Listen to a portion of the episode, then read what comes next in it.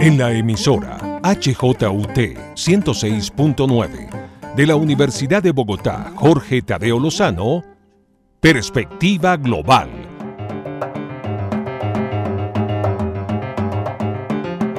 Un análisis a todos los cambios y retos que el siglo XXI le plantea al mundo. Presenta y dirige Doris Ramírez Leighton, experta en relaciones internacionales e investigadora de Asia-Pacífico.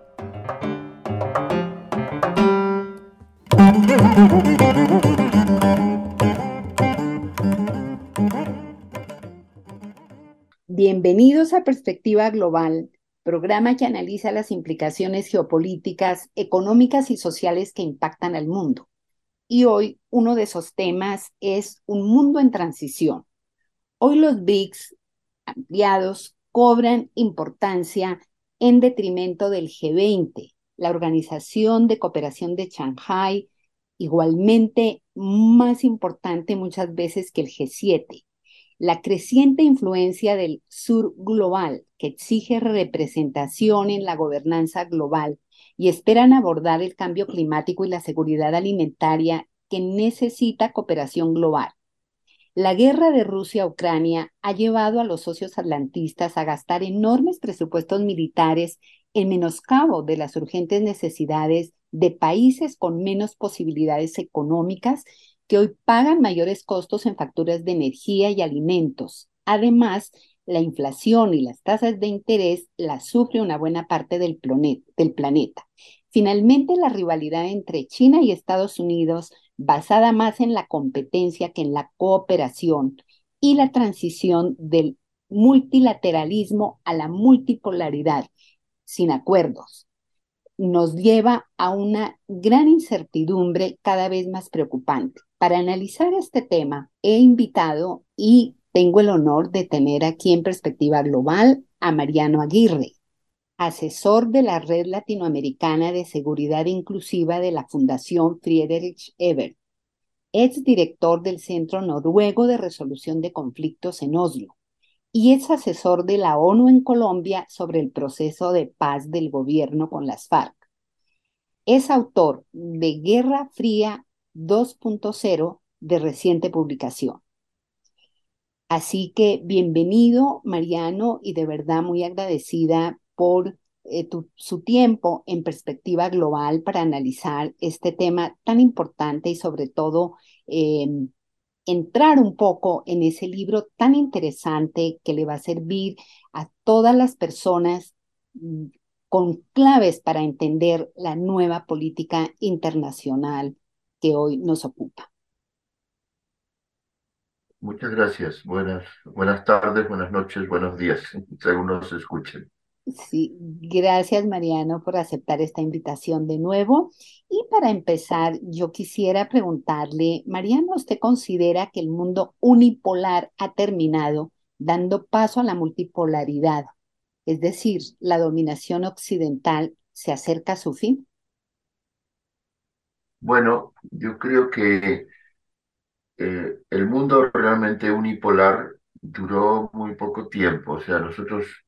en el mundo vivimos, si tomamos a partir de la Segunda Guerra Mundial, una, una época de bipolaridad muy fuerte, marcada por la tensión, el enfrentamiento entre Estados Unidos y la Unión Soviética, que duró desde el final de la Segunda Guerra Mundial hasta eh, la caída de la Unión Soviética definitivamente en 1991. Después hubo un breve periodo que algunos analistas consideran que fue unipolar, porque se planteó que desaparecida la Unión Soviética, todavía China no tenía el poder que tiene hoy. La Unión Europea eh, se perfilaba como una fuerza comercial, económica, tecnológica, cultural fuerte, pero no militar. Y se, y se pensó, algunos analistas consideraron que llegaba la hora de la unipolaridad de los Estados Unidos. Esto, sin embargo, no, no duró mucho tiempo eh, y de hecho, en menos de una década, o, o, por decirlo así, en todo caso como máximo una década marcada especialmente por septiembre 11 del 2001, en la época de la, de la, de la unipolaridad se esfumó. El mundo en que vivimos hoy es un mundo más multipolar, multipolar en el sentido de que tiene múltiples potencias, unas más fuertes que otras, unas más globales, otras más regionales, pero esas múltiples potencias, eh, ninguna de ellas, ni siquiera las más fuertes, ni siquiera Estados Unidos que tiene un aparato militar, es el equivalente de, de, de los aparatos militares de Estados Unidos, de China, de Rusia, de, de Europa, todos juntos. Aún así, ninguna potencia tiene la capacidad de imponerse totalmente sobre otra. Esto hace que tengamos un mundo más fragmentado, un mundo también más diverso, un mundo en el que el poder es, está mucho más, eh, a su vez, como digo, fragmentado, no diluido, pero sí mucho más disperso dentro del sistema internacional. Y a su vez es un mundo menos previsible de lo que era el de la Guerra Fría. Es un mundo en el cual las relaciones entre las relaciones comerciales, industriales, tecnológicas, eh, las alianzas eh, son en parte fluidas, quiero decir, muy especialmente algunos países tienen una enorme capacidad, especialmente los países llamados emergentes en el sur, eh, los países ya antes llamados tercer mundo, ahora llamados sur global, tienen una capacidad, eh, pero dan las mismas circunstancias, de pragmatismo, de poder tener alianzas flexibles. Eh, ahora comercio con esta potencia, ahora le vendo a esta, ahora eh,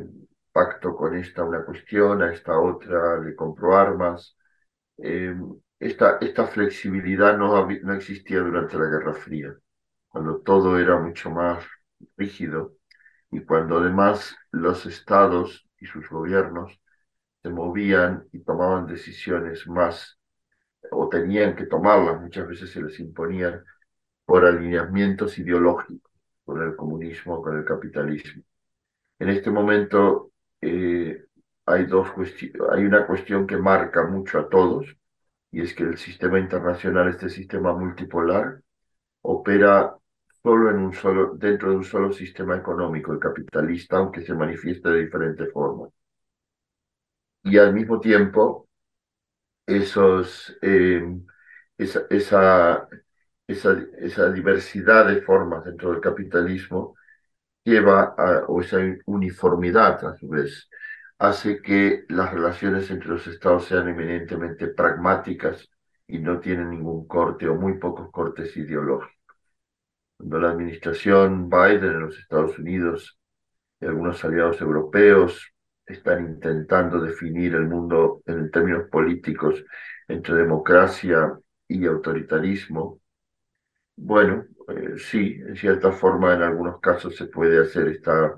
esta oposición, digamos, entre, entre democracia y autoritarismo, pero las democracias hoy en día sufren, tienen muchos problemas desde dentro, son fuertemente cuestionadas por parte de sus propios ciudadanos, como lo vemos en Estados Unidos o con los movimientos de ultraderecha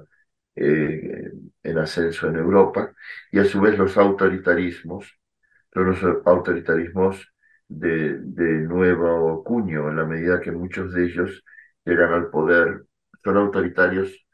son políticos o partidos o movimientos que llegan al poder mediante elecciones y no mediante lo que era tradicional,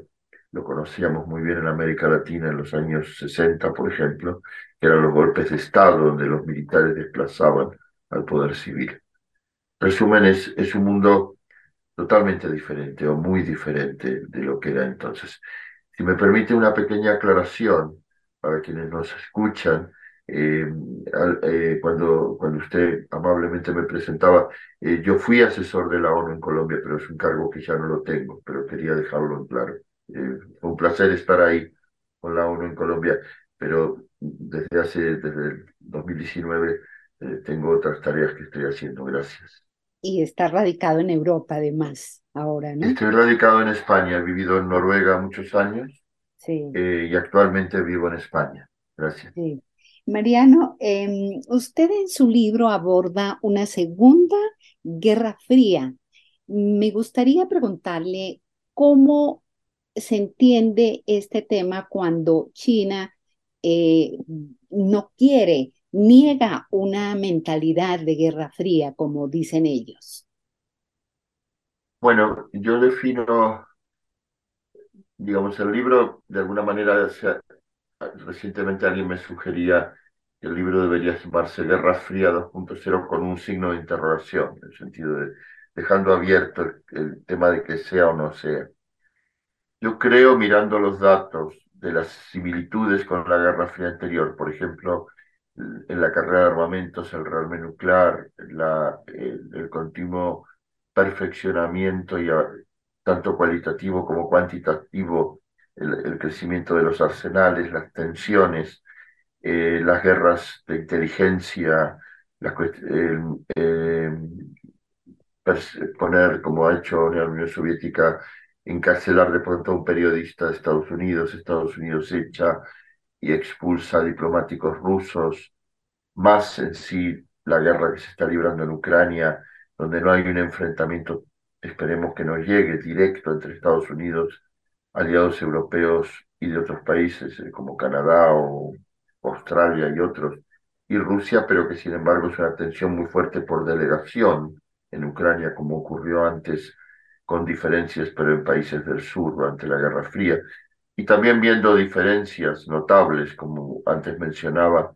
que el sistema en la Guerra Fría, la Unión Soviética y sus aliados y Estados Unidos y sus aliados tenían sistemas económicos diferentes, hoy operan todos dentro del mismo. Estados Unidos en la Guerra Fría era, una potencia en absoluto auge, hoy es una potencia en crisis, con serios problemas de hegemonía eh, y, de, incluso de legitimación interna y externa en zonas como Oriente Medio, incluso en la misma América Latina, donde no tiene el poder que tenía entonces. Em,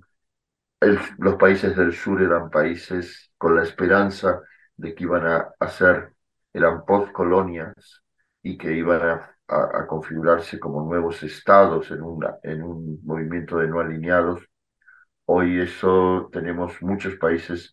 del sur que son inmensamente frágiles, están en una situación de crisis profunda y muchos de ellos en guerra. Y en cambio lo que tenemos es un grupo limitado de países llamados emergentes, como es el caso de Brasil, de la India, de Sudáfrica, Indonesia o Turquía.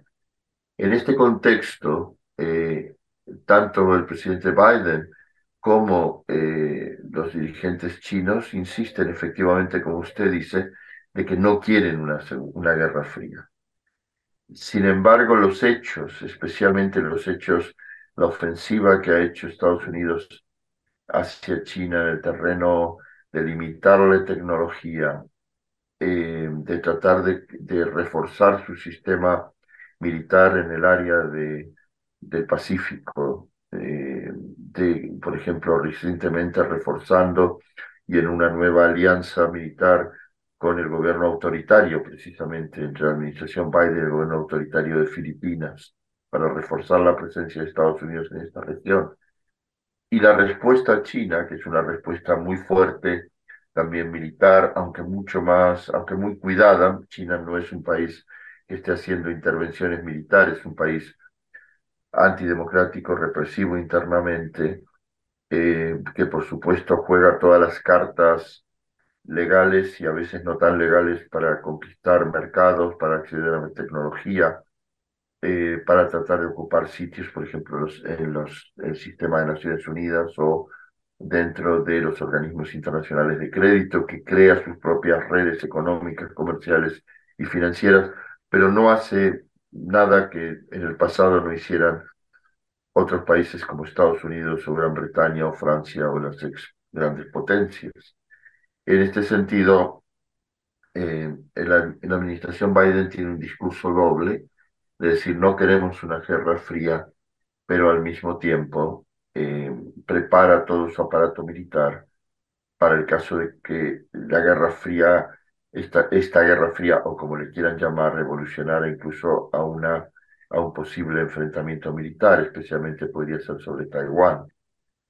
China, por su parte, dice que no quiere tener una guerra fría y al mismo tiempo también se prepara militarmente y sí ha hecho algunas medidas como extender su soberanía de forma, vamos a decir, ficticia o de forma artificial, por ejemplo, aunque suene un poco a ciencia ficción, creando espacios, eh, creando, ampliando su espacio eh, en zonas marítimas, creando prácticamente islas artificiales. Todo esto genera, por lo tanto, un clima que, desde mi punto de vista, vuelve a parecerse a lo que fue la Primera Guerra Fría, donde se decía que todos querían la paz y en dos o tres oportunidades, incluyendo la crisis de Cuba,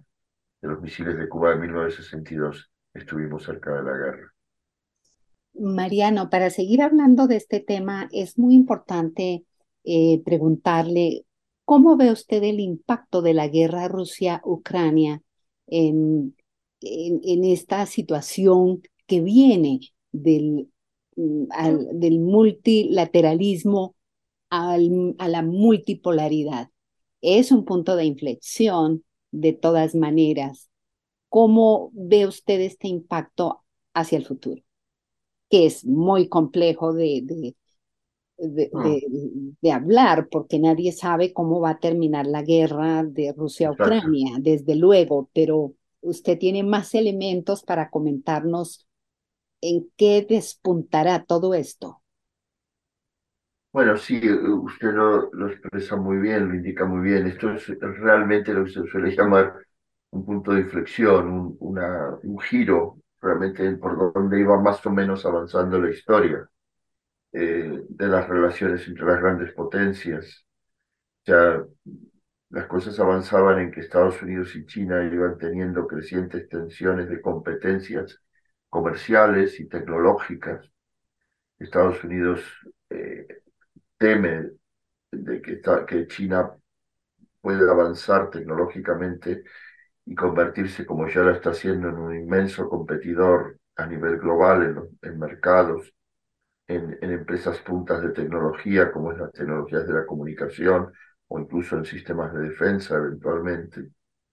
Eh, y al mismo tiempo, esto respecto de Rusia, Estados Unidos tenía una posición incluso quizás por perspectiva de Biden, por su propia edad y generación, en que Rusia, bueno, iban a tener una relación más o menos en realidad estable, como se había tenido entre Estados Unidos y la Unión Soviética durante la Guerra Fría. Esta, esta, esta supuesta convivencia con Rusia y esta tensión tecnológica, comercial, económica con, con Pekín cambió, ha cambiado radicalmente. Con China empieza a cambiar fundamentalmente con la presidencia de Trump. Trump es quien se lanza realmente a plantear que China es un enemigo. Y Biden más suave, pero no ha cambiado realmente ese discurso. Y no ha cambiado el hacer, no ha cambiado, al contrario, ha reforzado, ha lanzado, ha vinculado su necesario la situación de crisis interna, su necesaria reforma y su necesario muy ambicioso plan de reestructuración y relanzamiento de la industria de alta tecnología más de y de infraestructuras dentro de los Estados Unidos lo ha vinculado precisamente también con medidas proteccionistas y con medidas de limitación de acceso a China de ciertos niveles de tecnología. Eh, esto no es nada fácil, por otra parte, en la medida que la interrelación entre China Estados Unidos, China-Europa, Estados Unidos, China, Europa, Australia, por ejemplo, Canadá, en cuestiones tecnológicas, en cuestiones de, altísima tecnología, como son los microchips, los semiconductores, no va a ser nada fácil de desengancharse, o simplemente el consumo. Todos nosotros consumimos muchísimos bienes cotidianos fabricados muchos de ellos en China y, muchas, em, y por empresas de los Estados Unidos o de Europa. Y esas empresas no quieren, hoy por hoy, sacar sus, sus fábricas de China donde aprovechan la mano de obra barata, el fuerte control político y social del régimen chino. Pueden tratar de trasladarlas a México, a Centroamérica, a otras partes, pero es un proceso, el proceso de implantación de la industria occidental en China duró cerca de tres décadas, aproximadamente tres décadas. Eh, eso no se hace en un día. y los intereses son muy fuertes para que no se haga. Toda esta situación, por supuesto, se ha visto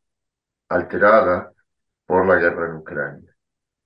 Cambia, la guerra en Ucrania cambia totalmente la relación de Estados Unidos con Rusia, pone a Rusia, aunque en la doctrina de seguridad de Estados Unidos se sigue definiendo a China como prácticamente el adversario principal, pone realmente a Rusia como un fuerte adversario militar y como una amenaza, hace que Estados Unidos, los aliados de la OTAN, amplíen la OTAN con Suecia y Finlandia, crea un nuevo frente tenso, como no se tenía prácticamente desde la Guerra Fría en, en Europa Oriental, una Europa Oriental ahora occidentalizada, excepto algunos países que siguen en la órbita rusa. Em, y esto, como primera consecuencia de lo que usted me pregunta, yo creo que plantea unas, un escenario complicado, muy complicado para la relación de Europa con Rusia, porque son vecinos, porque han tenido y en parte tienen todavía vinculaciones económicas y comerciales, y, y es imposible que Europa se desvincule de Rusia y Rusia totalmente de Europa. Y esto, eh, sea cual sea el escenario, que Rusia gana la guerra, no la gana, la gana Ucrania, Ucrania, la, por decir así, aunque no es un triángulo, las tres partes, si no miramos por un momento Estados Unidos, Europa, Rusia, Ucrania, es en sí mismo un grave, una grave situación que va a haber que buscar negociaciones porque el colapso el casi colapso por el momento de Ucrania ha provocado, por ejemplo, un flujo masivo de refugiados hacia Europa. Quienes alientan en este momento, y hay voces que dicen hay que seguir y alentar la guerra para que al final caiga el, régimen de Putin, bueno, eh, tienen que saber que una posible ruptura interna de Rusia, en caso que ocurriese, y que en vez de ser sustituido Putin por otro Putin, se produjera una fragmentación de, Rusia, como ya se produjo eh, en el fin de la Guerra Fría, pues generaría una desestabilización muy fuerte también de Europa Occidental y de, y de Europa Oriental. Y el otro eje complejo es Estados Unidos, Rusia, Estados Unidos, Europa. O sea, porque depende mucho de la política interior de Estados Unidos. O sea, si gana otra vez Biden eh, ahora en las, en las elecciones de medio término y luego en las elecciones generales, bueno, para Biden es una apuesta de largo plazo y una apuesta que le permite liderar otra vez, liderar el mundo occidental, liderar la OTAN, liderar el, el espacio europeo,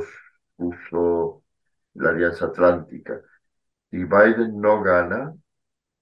habrá que ver quién gana y si gana DeSantis, por ejemplo, y el Partido Republicano se sigue radicalizando como un partido de ultraderecha nacionalista que no le interesa mucho al resto del mundo. Pues eh, es difícil preverlo, pero no sería totalmente descartable que de aquí a dos, tres años Estados Unidos dijera, bueno, eh, que siga Europa esta, esta situación, sea cual sea la situación. Eh, por lo tanto, y luego está la relación Europa, eh, eh, eh, perdón, Estados Unidos-Rusia, que va, pienso que por muchos años va a quedar fuertemente alterada. Mm, o sea, yo dudo de que se llegue a un enfrentamiento armado y a un enfrentamiento nuclear, aunque no es totalmente descartable que si Rusia no consigue su objetivo de destruir Ucrania y controlar Ucrania, y a su vez sigue fluyendo las armas a Ucrania y Ucrania realmente logra tomar cierta iniciativa o la guerra se extiende adentro de Rusia, que es un peligro que Estados Unidos lo contempla y por eso siempre son estas discusiones sobre transferir o no transferir determinados tipos de armamentos, como ahora los F, los aviones de combate F-16. O sea, llevar la guerra dentro de, Rusia es algo que algunos halcones en Estados Unidos eh, y en Ucrania les gustaría, es incomprensible dentro de Ucrania, pero es algo muy peligroso que sí podría llevar a que en un momento dado se convirtiera en un enfrentamiento directo con la OTAN o que Rusia decidiera hacer un, uso lo veo difícil, pero un uso de un arma nuclear, entre comillas, pequeña, que no existen las pequeñas hoy en día, eh, para mostrar su poder y para frenar, para tratar de frenar definitivamente una ofensiva que pueda ser llevada dentro de su territorio.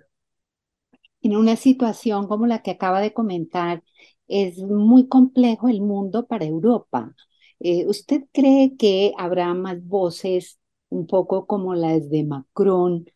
que habla sobre la autonomía estratégica de, de, Europa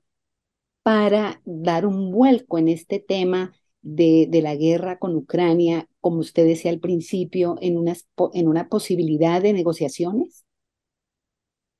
Bueno, para Europa, efectivamente, como usted dice, es una cuestión muy compleja. Su situación, digamos,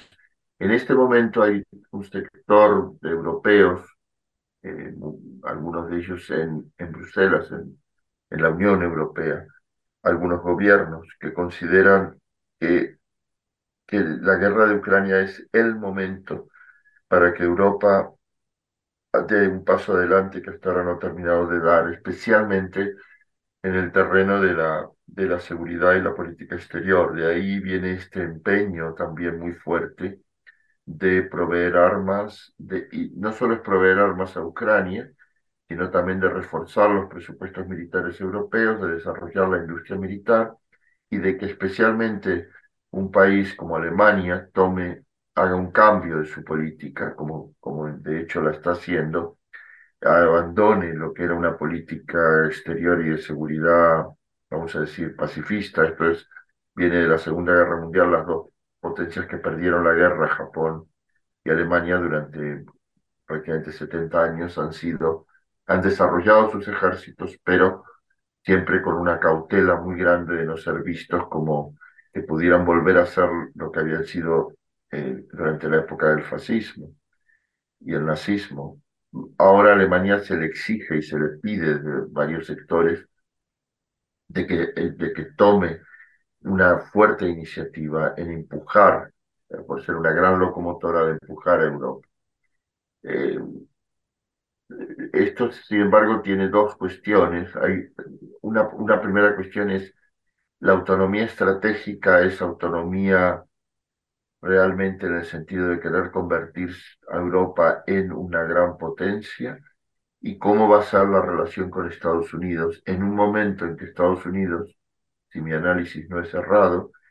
eh, quiere liderar y al mismo tiempo le interesa una Europa fuerte, armada, aliada, pero que no necesariamente sea de igual a igual con los Estados Unidos. Muy interesante todo, pero sobre todo, Mariano, yo creo que hay que leer su libro. Eh, Muchas gracias. Guerra Fría 2.0, claves para entender una nueva política internacional de la editorial Icaria. Mariano Aguirre, le doy las gracias por eh, su tiempo en perspectiva global y espero que volver a tenerlo en este programa para seguir abordando este tema tan importante como usted igualmente trata en su libro. Muchísimas gracias. Muchas gracias a usted.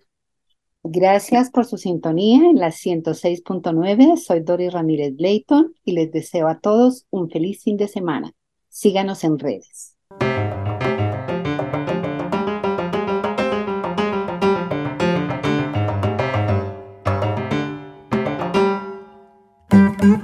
En la emisora HJUT 106.9 de la Universidad de Bogotá, Jorge Tadeo Lozano, Perspectiva Global.